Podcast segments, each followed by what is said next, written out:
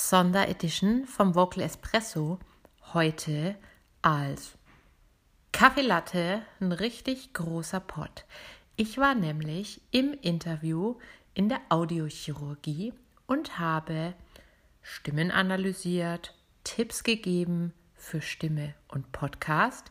Hier ist ein kurzer Ausschnitt und wenn euch die ganze Folge interessiert, die habe ich euch in den Show Notes verlinkt.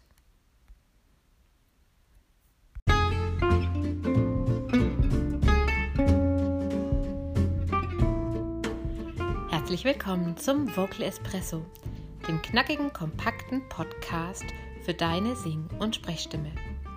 Frei singen aus dem tiefsten Inneren deines Wesens, so wie du es dir wünschst. Kompetent kommunizieren über deine Sprechstimme, auch unter Druck und Stress. Lass uns jeden Tag ein bisschen besser werden. Gemeinsam. Ich bin Antje von Stimme Nürnberg und los geht's.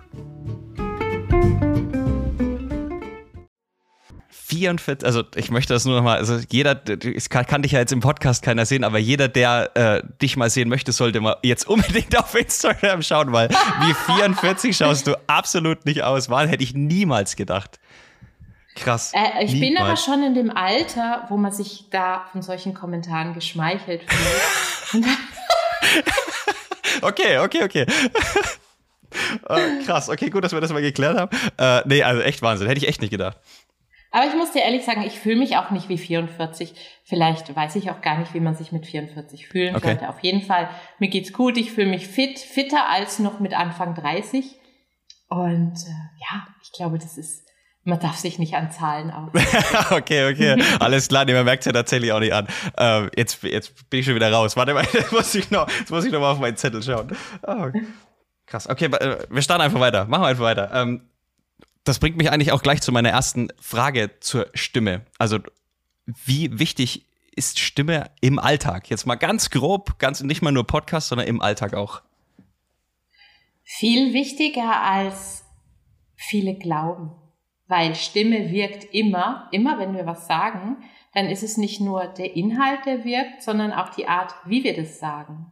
Und ganz viele Missverständnisse im Alltag oder auch Situationen, wo es plötzlich schwierig wird, sind unter Umständen darauf zurückzuführen, dass es so eine Diskrepanz gibt, dass das, was wir meinen, ähm, nicht konkurrent ist zu der Art, wie wir sprechen. Mhm, okay. Ja, typisches Beispiel. Ich kenne hier, ich gehe ja dann immer in meiner Mittagspause mal so ein bisschen hier in die City, ne, mein Studio ist so mittendrin und ich kenne eine Kassiererin beim Müller, die spricht immer so, als wäre ihr eine mega Laus über die Leber gelaufen. Ja, es macht dann 4,50. Hm. okay. Und das ist einfach nur, weil die, weil die sehr, sehr viel Druck im Hals hat, dadurch wirkt die so. Ne? Mhm, okay. Also das mal, die ist eine ganz freundliche, die lächelt dich dann auch an und da bist du immer total irritiert, weil sich das irgendwie nicht zusammenschaltet, ne, mit dem Tonfall.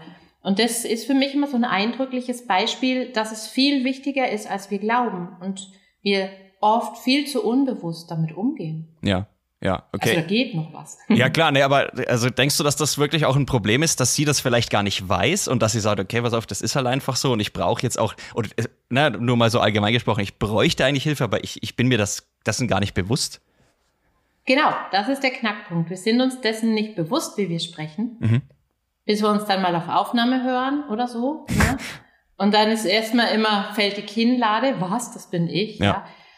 Ähm, und Menschen, die sich nicht bewusst mit der Stimme auseinandersetzen, die wissen auch gar nicht, wie sie wirken. Okay. Und es ist ja vielleicht auch erstmal gut, ne? weil wenn man da ständig sich so voll mitkriegt, das kann einen ja auch unfrei machen. Also so soll es ja dann auch nicht sein.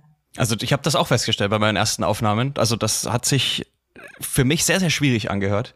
Und ich habe mich aber dann irgendwann dran gewöhnt. Ist das jetzt, ist ja, das ein genau. Problem in deiner Sicht, dass du denkst, okay, man gewöhnt sich da schon irgendwann dran? Oder sollte man wirklich sagen, okay, wenn ich mich überhaupt gar nicht hören kann, dann muss ich mal irgendwas tun? Oder wie würdest du das sehen? Ich würde immer sagen, in dem Moment, wo es dich verunsichert und du dir nicht sicher bist, da lass mal jemanden draufschauen, mhm. der sich damit auskennt.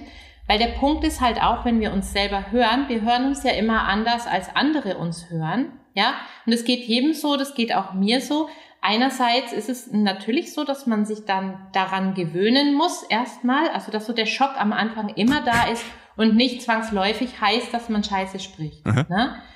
Sondern wir sind es nicht gewöhnt, uns so zu hören. Uns fehlt ein Teil unserer gewohnten Stimmwahrnehmung. Das nennt sich Körperschall. Wenn ich jetzt spreche mit dir, dann habe ich auch immer so ein Vibrationserleben im Brustkorb, im Kopf. Und das ist unbewusst und das nennt man Körperschall. Mhm. Und wenn ich mich jetzt auf Aufnahme höre, dann entfällt dieser Anteil, der gewohnt ist und ich klinge immer amputiert für okay. mich selber. Ja. So hören mich aber andere nicht. Ja, also das, das, um jetzt zu deiner Frage zurückzukommen, zum einen, man darf sich dran gewöhnen. Es ist erstmal normal, dass wir uns anders hören. Aber in dem Moment, wo wir unsicher werden, wie wirkt denn das, passt denn das so, würde ich immer empfehlen, Aufnahme machen, mal jemanden schicken, Feedback einholen und dann fühlt man sich ja auch sicherer. Okay, was würdest du jetzt zu meiner Stimme sagen? zu deiner Stimme? Ja, einfach also mal pauschal. Sagen, ja, pauschal ist immer ein bisschen schwierig. Also ich mag deine Stimme total. Ich finde die Dank. sehr angenehm.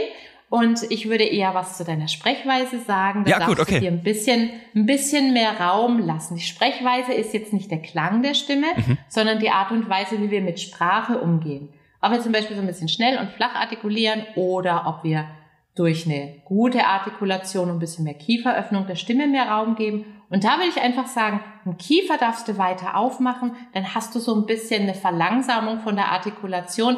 Das wäre noch Sahnehäubchen. Okay. Aber sonst tippitoppi. Oh, vielen Dank. nee, aber das ist krass. Also, und das hast du jetzt in den fünf Minuten, wo wir jetzt sprechen, hast du das gehört?